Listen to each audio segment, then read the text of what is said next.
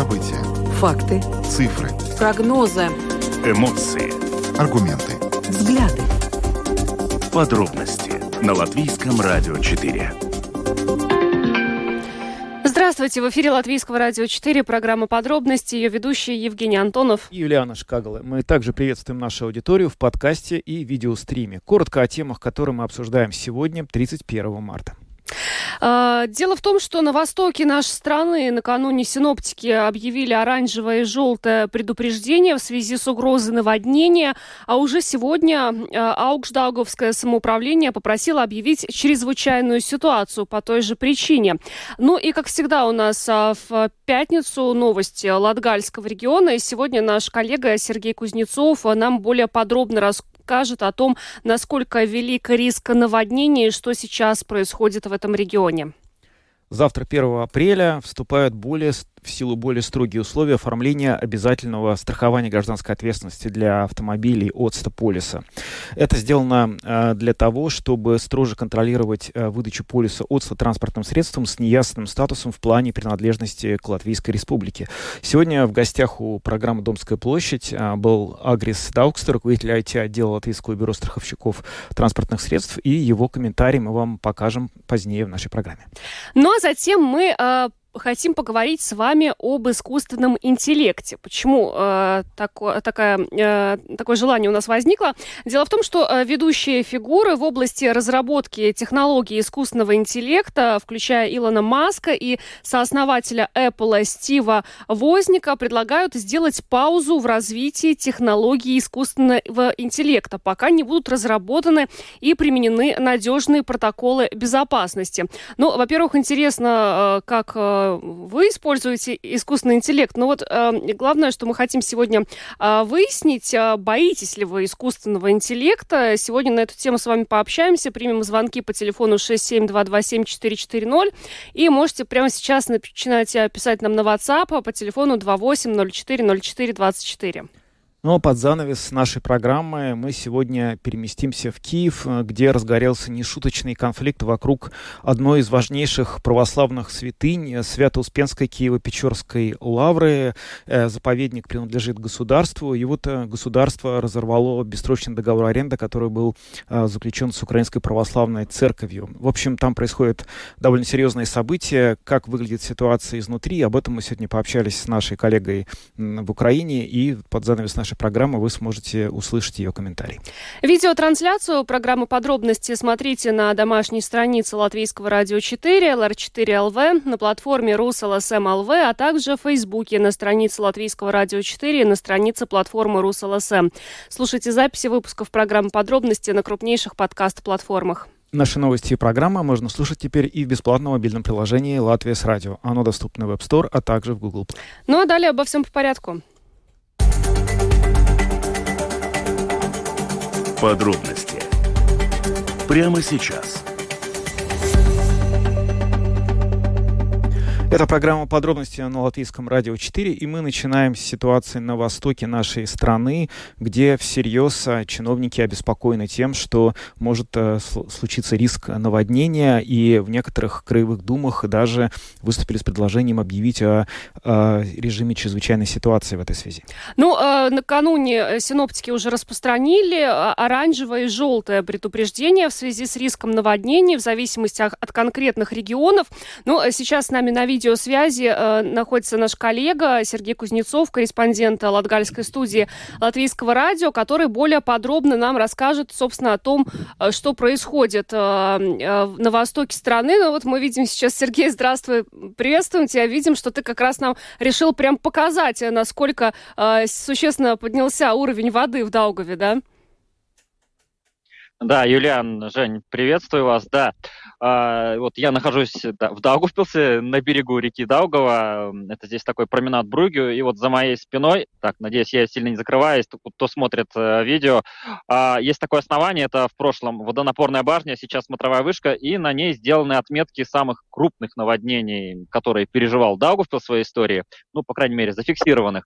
Вот. И сейчас отметка находится на уровне 6,85, по крайней мере, такие данные были сегодня утром.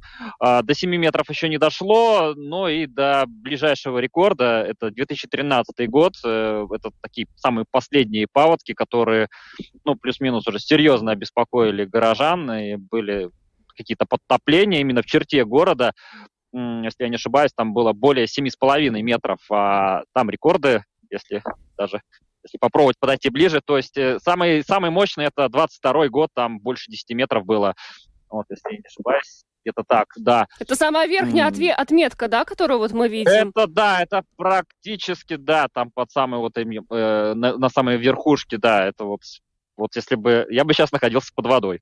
Вот тогда, в 22 году. А что бы еще, кроме а, тебя, находилось ну, под по... водой? Если 22 год, то какая часть города, чтобы мы понимали? Потому что не, не все же знают э, рельеф Даугавпилса. Вот э, отметка 22 года, сейчас она какую вот, часть города э, подтапливает? Вот сейчас я развернулся, и за моей спиной, там вроде левый берег, сейчас так, в географии совсем не оплошать, а, там находится микрорайон Грива. И вот он находился ну, практически весь под водой, это в основном частный сектор, и э, вот исторические фотографии показывают, что там наверху э, в основном вот крыши находились только на поверхности воды, а большая часть микрорайона а, ну, сейчас боюсь соврать, там вся или, ну, действительно, ощутимая часть была, находилась под водой. А вот эту правую часть берега, ну, вот ее спасает э, дамба инженера Мельникова, еще построенная в 19 веке, и она практически вот с тех пор уже почти два столетия, ну, исправно служит городу. Ну, действительно, должно быть, должен быть серьезный очень такой природный катаклизм или столько воды прийти, чтобы и, и эта дамба не справилась бы с такой угрозой. Вот. А, что касается текущего момента, то для Даугавпилса ситуация в целом, ну, относительно благоприятная, безопасная, потому что это такая не самая критическая отметка, и и вода уже, если она еще на прошлой неделе прибывала стремительно, то сейчас хоть специалисты отмечают, что она по-прежнему, ну так колеблется, то вроде останавливается, но все равно больше она а, прибывает, ну так постепенно и городу ничего не, угрожа... не угрожает. Но при этом, ну, Сергей, вот... мы видели фотографии, некоторые участки все-таки затоплены сейчас. Это уже касается вот э, Аугждавского края, то есть как бы другое самоуправление, ну, тут есть так, так, относительная такая дележка земель, э, и вот там действительно больше это ощутимо, это касается дачных поселков, э, каких-то отдельных хуторов, поселений, э, в общем, все, что касается прибрежной зоны, раскиданной как на правом, так и на левом берегах Даугавы, это получается туда вниз по течению, ближе, ближе, ближе уже туда, в сторону Екопилса. А, и это затрагивает без малого почти 8 властей. Вот именно о них э, говорили уже в Думе а, вот Аугждавского края, когда ну, сейчас они подали запрос на объявление чрезвычайной ситуации. Это вот речь идет именно об этих территориях.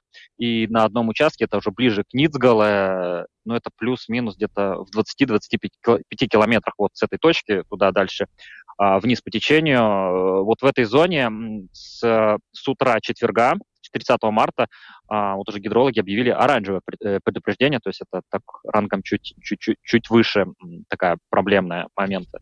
Вот. Ну, я бы сказал, ну, чтобы немножко вот э, понять ситуацию по Даугавпилсу, предлагаю сейчас заслушать э, комментарий Мартинча Рулюкса, это организатор по гражданской обороны э, Даугавпилса, э, го, ну, именно города Даугавпилса, и, может быть, предлагаю сейчас послушать mm-hmm.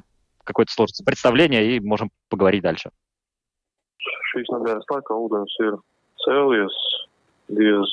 В течение недели уровень воды поднимался. С 27 марта уровень воды поднялся более чем на 1 метр 24 сантиметра. На данный момент пока все в порядке. Уровень воды в Даугавпилсе 6 метров 85 сантиметров. Со вчерашнего дня наблюдали колебания уровня воды, но все равно она прибывает. Со вчерашнего дня вода поднялась на 13 сантиметров. Возможность дальнейшего подъема не исключаем. Многое зависит от погодных условий. Сейчас обещают обильные осадки, уровень воды еще может подняться и достичь отметки в 7 метров. Но пока все в порядке. Последние серьезные паводки были в 2013 году когда уровень воды был в районе отметки 7 метров 60 сантиметров. Ситуация пока стабильна. В Даугавпилсе жители могут не беспокоиться. Только стоит следить за информацией в средствах массовой информации.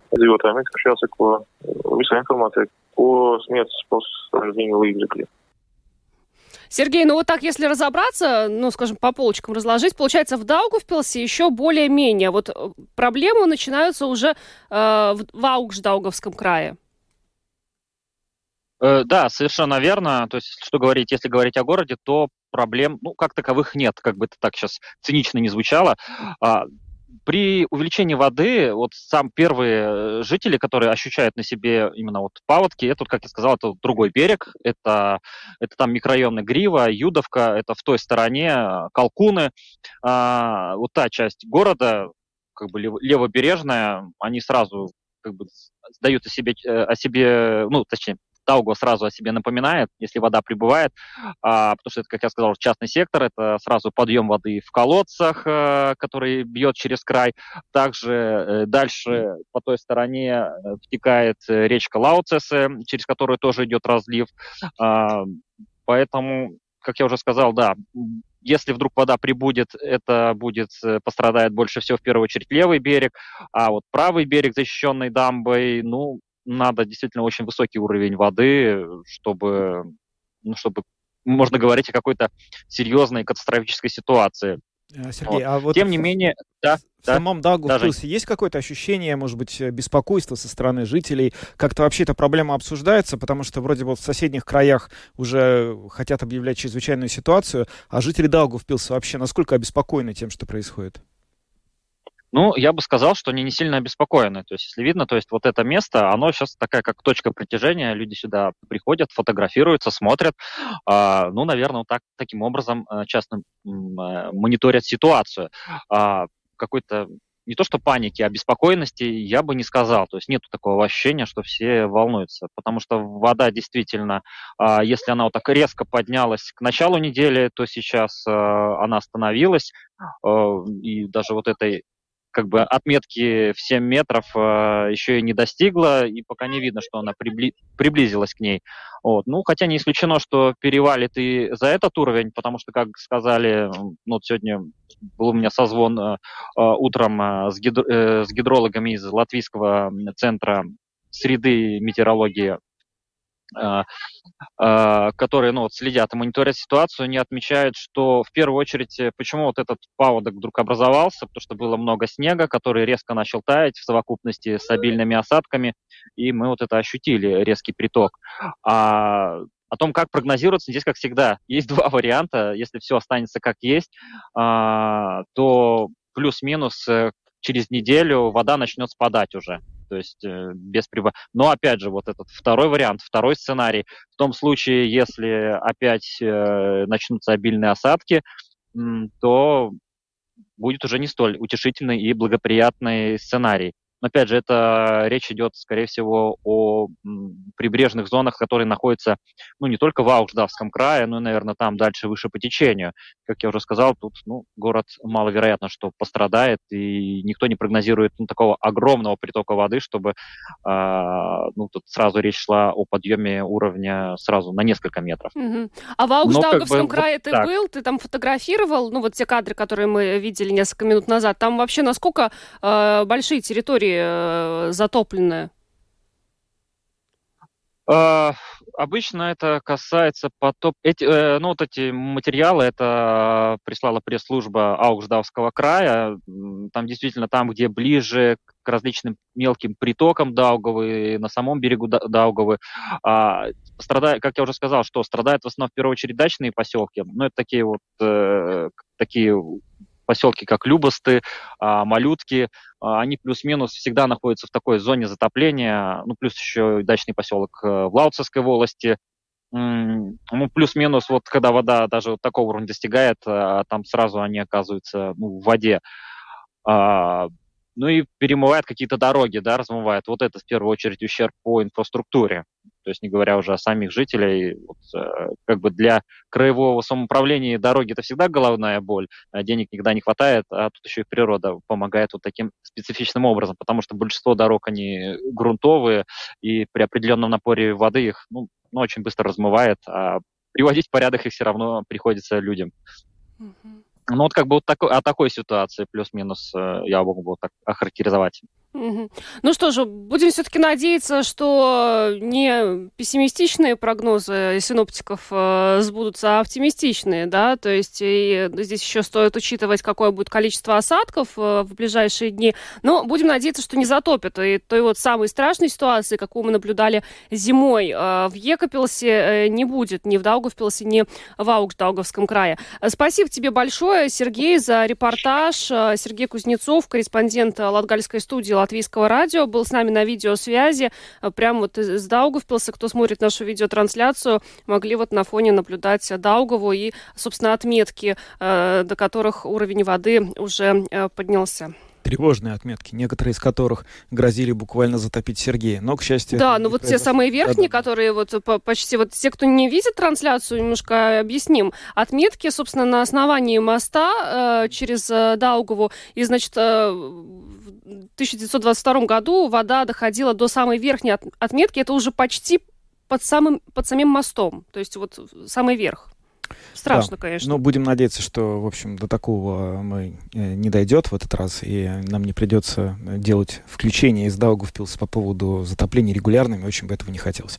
Ну что ж, пора переходить к следующей теме, поговорить об обязательном страховании автогражданской ответственности полисе ОЦТа. С 1 апреля будут введены э, в действие более строгие условия оформления этих полисов. Это связано с тем, что э, власти хотят э, более четко контролировать транспортные средства с неявным, с неясным статусом в плане принадлежности к Латвийской Республике. Да, дело в том, что на данный момент в Латвии насчитывается почти 50 тысяч транспортных средств, снятых с учета для отчуждения, которые не отчуждены и не переданы для продажи в течение пяти дней, как того требуют законы. И именно поэтому и вводятся эти более строгие требования к оформлению ОЦТа. А сегодня в программе «Домская площадь» а, нашему коллеге Андрею Хуторову а, Агрис Даукс, руководитель IT-отдела Латвийского бюро страховщиков транспортных средств, более подробно рассказал об этой ситуации с транспортными средствами, которые сняты с учета, но не отчуждены, не переданы для продажи и также рассказал о том, что у нас происходит вообще с ценами на полисы ОЦТа. Опять-таки, по итогам э, прошлого года э, страховка ОСТа подорожала в среднем на 20-25%. Каковы главные факторы этого? Что тянет э, цены вверх? То есть, конечно, главные факторы, которые тянут цены вверх, это изменение цен и на услуги, которые нужны для обеспечения э, продукта ОЦТа. То есть э, подорожание работы в сервисах, подорожание в деталях, их недоступность может быть, а также какие-то убытки по здоровью, которые возмещаются, то есть э, подорожание медицинских услуг, все это э, ну, в прямом виде отражается и на повышение цен то есть такое. это не только и далеко не всегда зависит от того, насколько аккуратно и внимательно без аварий ездят отдельно взятый водитель. Э, да, да, вы правы. Получается так, что даже если вы э, прекрасный автоводитель, и каждый год ваше умение улучшается, и вы становитесь менее безопасным водителем на дороге, но если другие экономические факторы э, на рынке будут такие, что цены в целом будут расти, то, естественно, ваше улучшение ну, никак не отразится на стоимости полиса. Да, она будет стоить ваш полис дешевле, нежели такой же полис, но э, для плохого водителя, да, но mm-hmm в целом вы оба будете платить в итоге больше, но вы, как хороший водитель, будете все-таки, премия ваша будет намного ниже. У нас уже прозвучала в эфире конкретная цифра, плюс 20-25% это подорожание э, полисов ОЦТа. Скажите, каска также стремительно идет вверх? А, насчет каска у меня лично данных нету. Это нужно будет спрашивать э, ассоциацию страховщиков. То есть у них э, более обширная информация про разные виды э, страховых продуктов. Но я думаю, что прирост, скорее всего, что такой же или очень близкий, потому что э, обеспечивать э, каску приходится практически пользуясь теми же самыми услугами.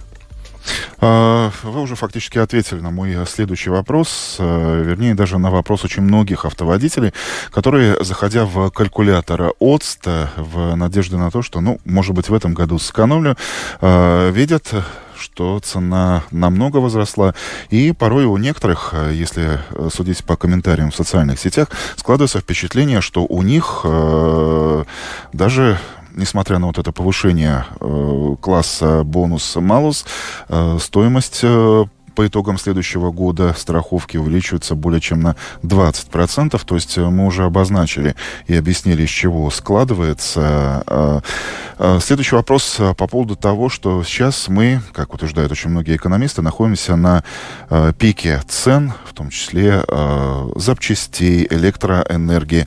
Дает ли это отрасли а следовательно и нам, автоводителям, надежду на то, что, ну, если не снизятся цены на отсту, то хотя бы они стабилизируются в этом году.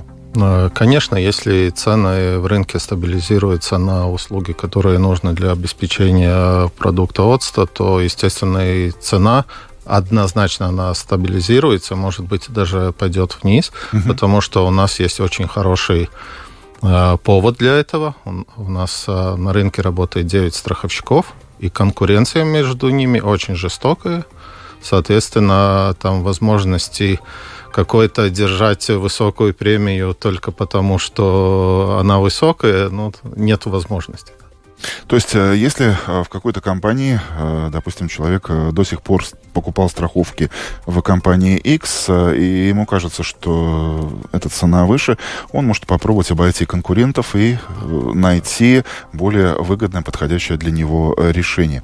Несомненно, что нынешняя ситуация, вот эта дороговизна, с чего мы начали наш сегодняшний разговор, она непосредственно влияет и на то, на какой срок водители выбирают полис ОЦТа. Все больше интерес к не годичным, а квартальным, полугодовым полюсом. Э, то, что в Латвии растет количество временно снимаемых с учета машин, это тоже желание людей экономить, например, зимой?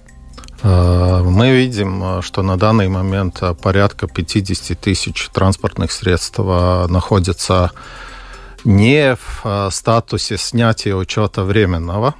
Угу. То есть это довольно важный нюанс, то есть э, эти 50 тысяч – это транспортные средства, средства, которые находятся в статусе снятия учета для продажи, для замены владельца в течение э, последующих пяти дней. Если человек хочет экономить, э, у него есть легальная такая возможность, он может прекратить временно регистрацию ЦСДД. Это подразумевает сдачу номерных знаков Услуга это недорогая, по-моему, стоит 4 евро 22 цента. А вы сдаете номерной знак, и вы можете на какое-то определенное время этот знак сдать. В итоге вы можете даже прекра... на дорожном на, налоге на налогах, и на ОЦТа. на ОЦТа, потому что у вас появляется возможность прекратить этот договор на это время, пока вы не будете пользоваться. И после истечения этого срока вы опять можете поставить обратно на учет, э, поставить эти номерные знаки, купить э, полис и участвовать в движении. И, э, тем не менее, э, почти 50 тысяч автомобилей в Латвии сегодня сняты с учета. Именно их владельцев, как я понимаю, коснутся новые, более жесткие условия оформления ОСТа уже завтрашнего дня с 1 апреля. Что должны знать люди? Э, значит, сперва я хочу успокоить всех остальных автовладельцев, которые знают законы купли-продажи, перехода права собственности и так далее, и все формальности соблюдают. Их эти ограничения никак не коснутся то есть все остается как и было. Здесь идет речь только о тех владельцах, которые в какой-то момент решили снять машину с учета или для продажи в Латвии, или для продажи за пределами страны. Угу. И здесь э, нужно всегда помнить, что у вас дано только 5 дней – если вы хотите продать машину в Латвии, у вас дано 5 дней. В течение этих 5 дней или вы меняете владельца, сделку э, заключили, продали, или же в течение этих 5 дней, если сами не хотите продавать, отдаете э, на, торгов... плац? на плац. И опять же этот плац будет регистрировать эту машину у себя. У вас опять же появится возможность э, э, свою свои как-то права собственности перенести на, на эту площадку. То есть вот это, это правильный путь, как это надо делать. Снимаем учет, с учета для продажи в Латвии, отдаем или в плац, или же меняем владельца. Не надо пользоваться возможностью снятия с учета и что-то ждать. Это После... важное разъяснение. Да. Не менее важно знать, что с 1 э, апреля изменится для тех, кто снимает э, такие авто с учета в плане страхования ОСТа. А, а, знаешь, что у них будет ограничение, они не смогут заключить договор ни у одного страховщика до момента, когда он восстановит э, на учет свое транспортное средство. Это будет уже ограничение на уровне системы. То есть он получит сообщение, что ему нужно сделать, когда он это сделает. Сделать, э, восстановить можно не обязательно ехая в ЦСДД, это можно сделать, э, сделать э, через услуги электронные, которые ЦСДД обеспечивает. То есть есть возможность, не исходя с дома, поставить машину на учет, если уже решили ехать, поставить на учет, заключить договор и Агрис Дауксте, руководитель IT-отдела Латвийского бюро страховщиков транспортных средств, рассказал сегодня нашему коллеге Андрею Хуторову в эфире программы «Домская площадь» про те изменения, которые вступают в силу, начиная с завтрашнего дня, с 1 апреля, по поводу а, оформления страховок ОЦТа. Ну и так, э, с завтрашнего дня владельцы, снявшие с учета свое транспортное средство для отчуждения в Латвии или для вывоза ее за, э, за ее пределы, но не сделавшие это в течение определенного э, законом срока, больше не смогут купить отста у страховщиков. С этим нужно считаться. Ну, э, кстати, еще вот э, некоторые интересные э, данные озвучивал Аугрис Даукс вот от тех 50 э, тысяч транспортных средств, снятых с учета, э, которые в итоге не были отчуждены и переданы для продажи в течение пяти дней, он также сказал, что есть определенные сигналы, свидетельствующие о том, что часть этих транспортных средств находится за пределами нашей страны. Но полностью интервью с Агрисом Дауксте э, вы можете посмотреть на канале Латвийского радио 4 в Ютубе или на странице Латвийского радио 4 в архиве.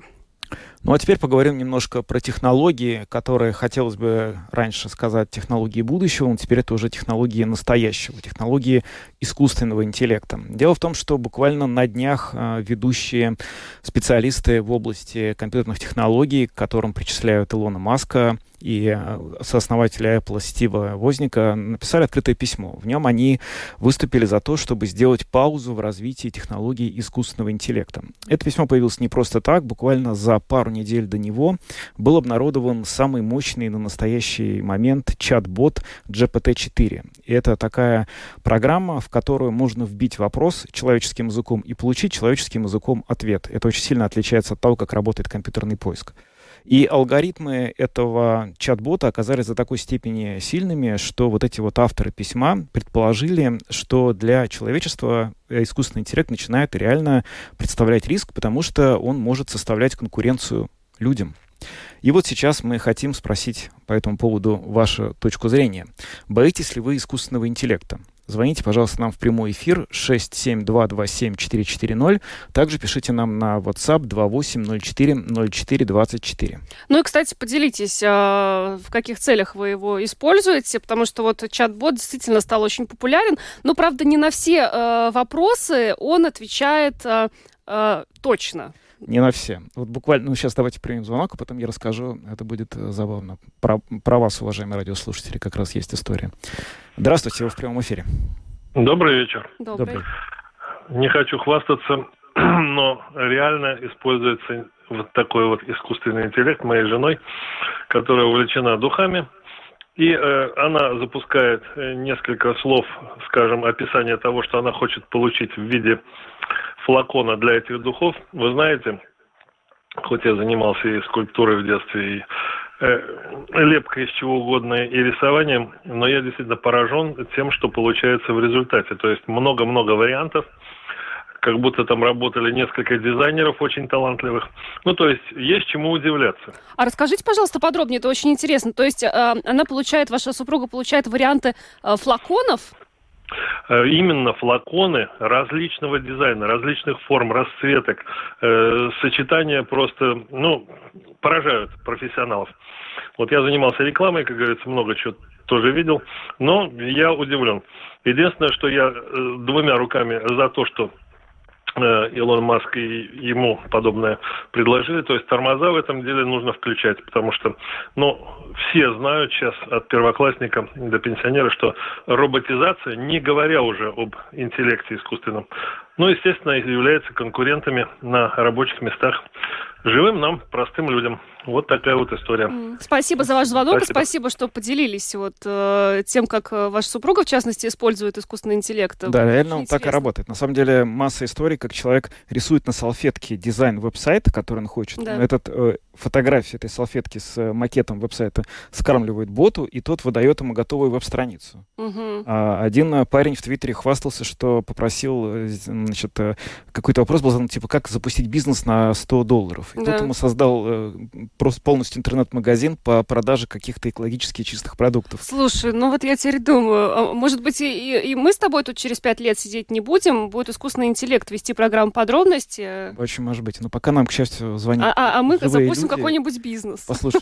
э, здравствуйте. Говорите, пожалуйста. Я вот хотела про судебные дела сказать. Искусственный интеллект, мне кажется, не годится в судебных делах, потому что когда человек, то он проявляет и справедливость, и милосердие. А вот искусственный интеллект, он будет смотреть только на факты, которые зафиксированы. Милосердия от него не дождешься. Спасибо. Спасибо, интересно, да. В Эстонии, между прочим, искусственный интеллект используется уже для решения ряда судебных дел по простейшим делам, по техническим, которые не требуют вот как раз человеческой оценки, но это реально, реально, реальность сегодняшнего дня уже. Здравствуйте. Вы спросили, боюсь или нет? Да. Ну, когда я услышал, в качестве шутки, конечно, звучало, но это, естественно, э, может граничить с правдой, когда он в один прекрасный момент э, касательно человека подумает так, а это для меня всего лишь кусочек, кусочек атомов, что мне с тобой не поиграться. То есть я к чему клоню? Женщина, во-первых, права насчет суда, mm-hmm. что да, надо э, что человеческое, чтобы осталось при принятии решения о дальнейшем себе человека. А мужчина не договорил немножечко, он клонил к тому, что вопрос возникает с авторскими правами, потому что действительно это получается, что э, огромные штаты сотрудников могут остаться без работы в, в результате одного щелчка мышки. Но это отдельная тема. Насчет того, что боюсь, я на самом деле хочу раскрыть как-нибудь эту тему, э, перед сном посидеть и с ним просто поговорить по душам. Мне mm-hmm. очень интересно, что как, как он будет ковыряться в моей личности, да.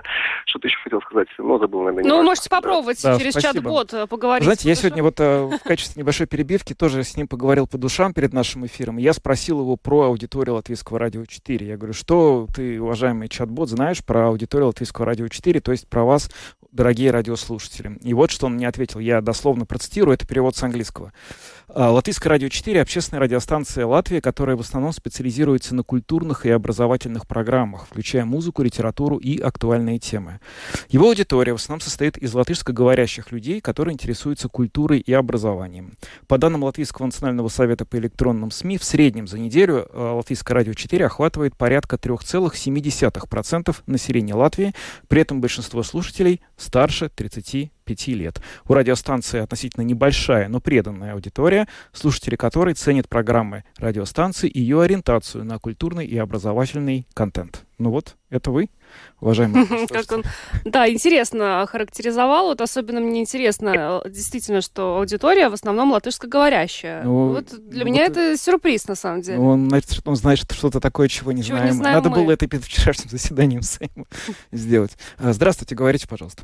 Добрый день. Добрый. Добрый день. Вот мне кажется, что на тормоза нужно было нажимать э, давным-давно и до появления искусственного интеллекта. Вот тогда бы не было э, двигателя внутреннего сгорания, который поставил сейчас вот весь земной шар на грань катастрофы экологической, и не было бы Хиросимы. Угу. Да, потому что, ну, знания я настоящие знания, не лапша там на уши, а настоящие знания всегда, во все времена, во все эпохи были под жесточайшим контролем. Они были в монастырях и, значит, э, ну, в серьезных заведениях, где нравственный уровень был всегда на порядок выше, чем уровень конкретных технических знаний. А сейчас вот этот джин, он вырвался уже из бутылки, ну не везде, конечно. У нас до сих пор есть Мекка, есть монастырь Шаолинь, и несколько опорных точек еще. Ну да. хорошо, спасибо и... за ваш звонок. Точка зрения понятна. Кстати, про одну из опорных точек мы сегодня будем позднее говорить в программе. Давайте примем, наверное, еще, может быть, один-два звонка э, и будем завершать тему. Здравствуйте. Здравствуйте. Добрый вечер. Добрый вечер. Вы все знаете, что в Риге произошла авария, пятиэтажный дом упал. Да, мы знаем. Ну и где этот искусственный интеллект? Но его Вы там знаете, не было. Этот искусственный интеллект, он годится только в программировании. Угу. Пускай он делает операции на сердце, пускай он вылечивает рак и прочее решает проблемы. Ну и как? Да. Спасибо. Ну, в общем, он, конечно, сейчас пока не может решать эти проблемы, но, насколько я понимаю, вот э, пафос этого письма, о котором мы в самом начале темы сказали, это надо ли э, помогать искусственному интеллекту начать решать такие сложные проблемы, потому что если он начнет их решать, то, может, он еще что-нибудь сделает. Понимаете? В этом, на самом деле, суть. Давайте последний самый звонок и будем переходить к другой теме. Здравствуйте.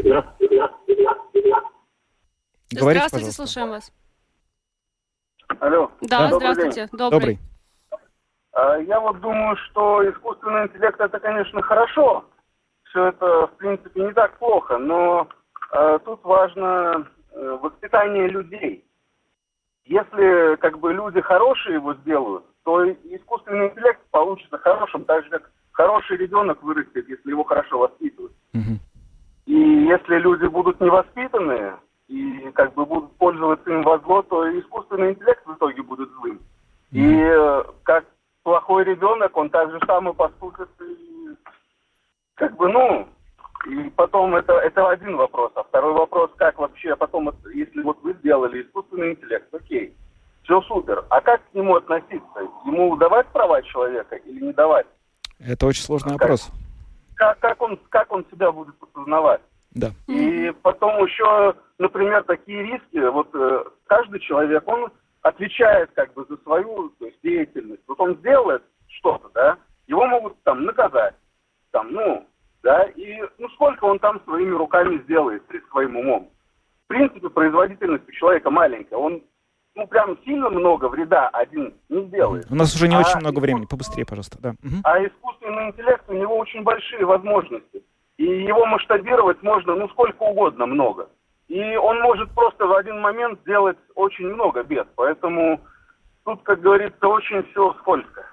Спасибо за звонок. Это, на самом деле, аргумент последний очень важный. Его часто сейчас э, используют, когда говорят о будущем беспилотных автомобилей. Mm. Кто несет ответственность, если беспилотный автомобиль сбил насмерть человека, например? Ответа в юридической практике до сих пор нет.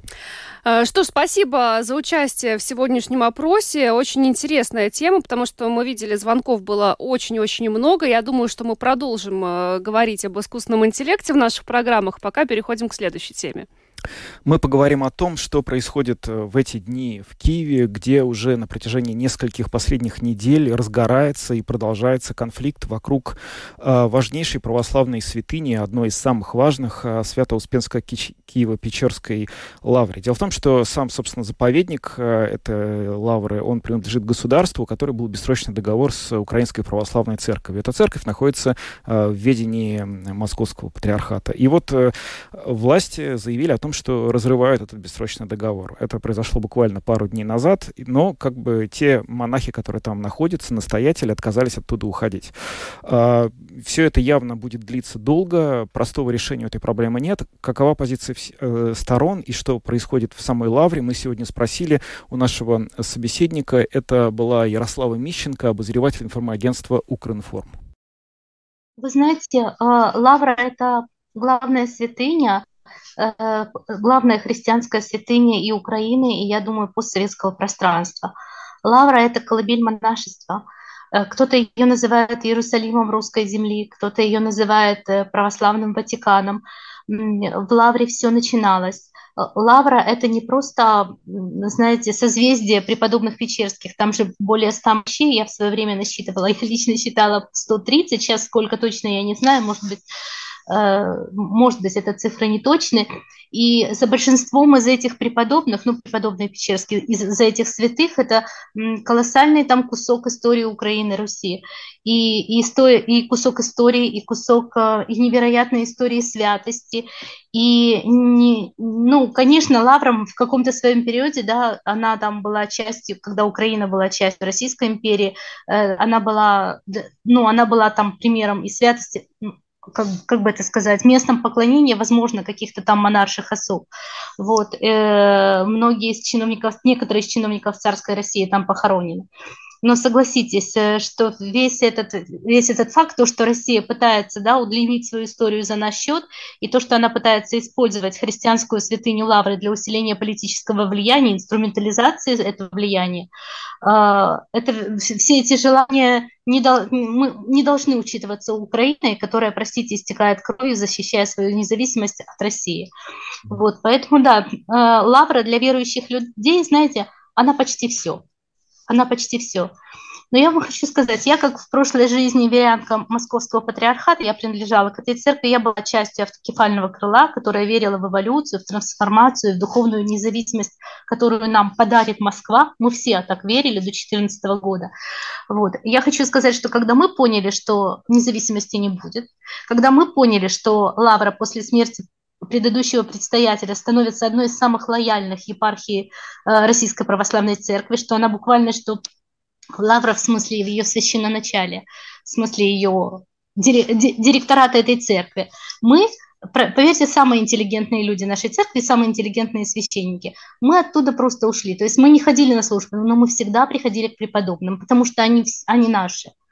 Вот. Э, и когда мы ушли, мы ушли тихо. Ну что делает в это время наместник? Что делает наместник, который всегда все годы оставался, пусть он был, старался быть заботливым отцом для обители, да, это одна история, но он всегда оставал, оставался солдатом русского мира и солдатом э, Владимира Путина. Что он делает сейчас? Он выводит экзальтированных, преданных, в чем-то даже неплохих, но совершенно необразованных людей для того, чтобы обустраивать скандалы в центре Киева который, э, человек, который заработал, при, при том, что он и старался обить, а, об обид, заботиться об обители, но он себя тоже не, не обижал. Огромные поместье у него есть. Что он делает? Он выезжает на Мерседесе, эти старушки крестятся вслед и кланяются его Мерседесу. Это буквально, это не преувеличение, это так было. Вот. И начинают, э, и производят саботаж э, собственной державе, воюющей стране. Что произошло? Что, потому что для э, священноначалия Лавры она была не только святыней, но и кормушкой, простите, кормовой базой. Поэтому, да, потому что они, они теряют бизнес, потому что они теряют престиж. Это поведение монахов, Простите за эмоциональность, знаете, все очень по-живому, все, что происходит в Украине сейчас. Вы должны понять тоже наше состояние. Мы одним глазом, мы следим в интернете, за, появились ли на Старлинке наши друзья, наши верующие друзья. Другой, э, в другой день мы идем оплакивать их в Михайловском соборе, а в третий день мы видим, как совершенно аморальные люди подбуривают, как бы это, возбуждают толпу, превращая верующих людей в толпу, тащит их протестовать против державы. Сама суть этого конфликта, который сейчас разворачивается, в том, что территория Лавры, да, насколько я понимаю, принадлежит государству Украине. Да, и, да, значит, да, конечно. Украинская православная церковь, которая находится, получается, под контролем, значит, Москвы, да, она ее бессрочно да. арендовала до сих пор. И вот этот договор аренды, он расторгнут э, с конца марта. Угу. Что вообще происходит на месте в Лавре, как это все выглядит? Угу.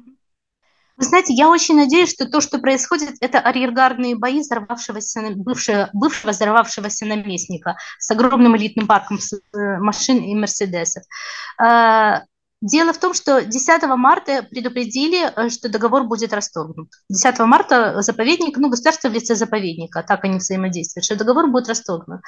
А, я была после этого трижды в Лавре.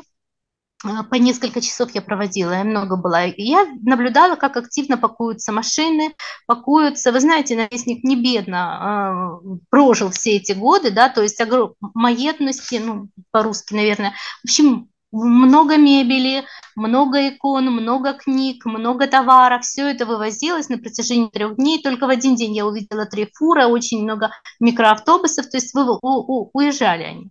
И мы рассчитывали, что этот, э, знаете, отъезд, он будет мирным. Мы хорошо понимали, и, православ... и автокефальная церковь, и государство, мы все понимали, что монахи не должны уходить из лавры и могут не уходить. То есть там э, э, процентное соотношение такое. Треть монахов э, – верующие люди, не сильно интересующиеся политикой, но болеющие за свое государство, они боле, боле, болеют они из-за того, что то есть они хотят победы Украины, часть монахов именно такая.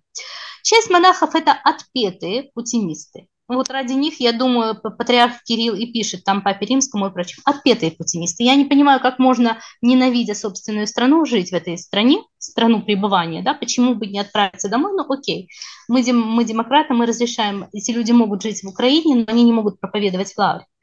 Ну и третья часть э, ведет себя так, как склонится чаша весов, не знает, ну, конечно, уходить из лавры им тоже не хочется, потому что, ну, это очень намоленное, очень любимое место. Многие из них, а, они создавали э, лаврскую традицию современную, да, как бы я понимаю, что им не хочется и уходить, и кроме того, у них есть шанс остаться.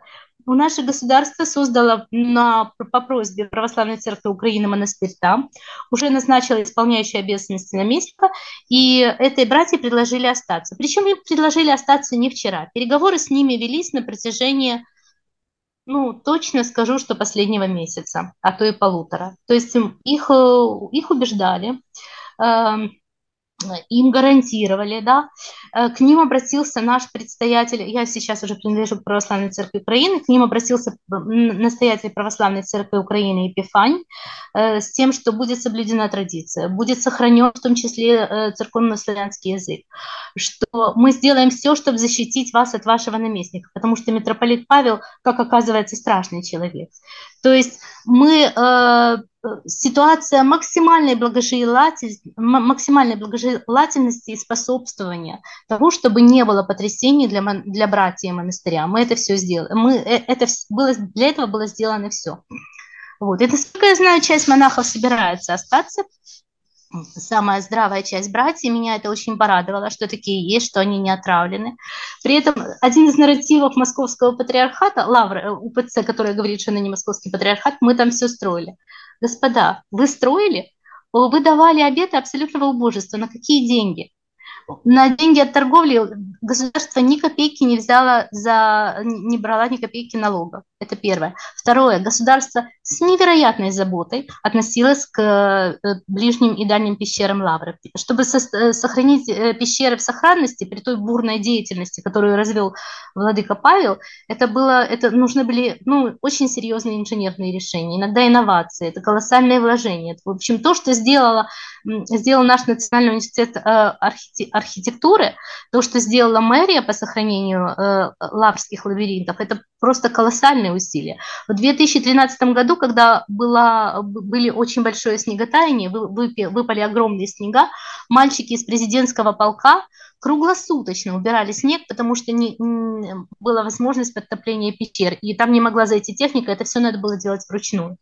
Поэтому вклад державы в сохранность пещер огромен, огромен. И когда монахи сейчас говорят, или когда местник, здесь все моими руками, я хотела им бы ему напомнить, что у него только на протяжении 10-13 года было 60 миллионов гривен э, э, выделено из бюджета и бесконечное внимание государства.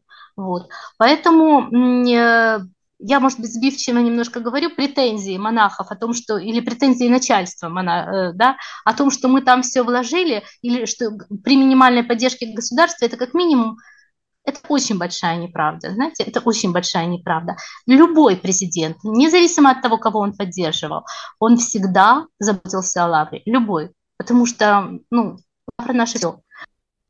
Ярослава Мищенко, обозреватель информагентства «Укринформ», рассказал нам о ситуации в Киево-Печорской лавре, а, откуда, собственно, сейчас пытаются не то чтобы изгнать, но, в общем, сделать так, чтобы и перестала контролировать Украинская Православная Церковь. Эту церковь в Украине обвиняют в пророссийском настрое, и Служба безопасности Украины за последние месяцы а, проверила углубленно более 350 церковных сооружений и 850 человек.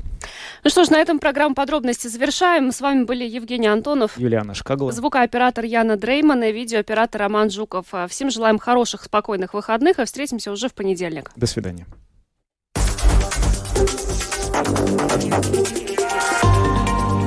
Латвийское радио 4. Подробности по будням.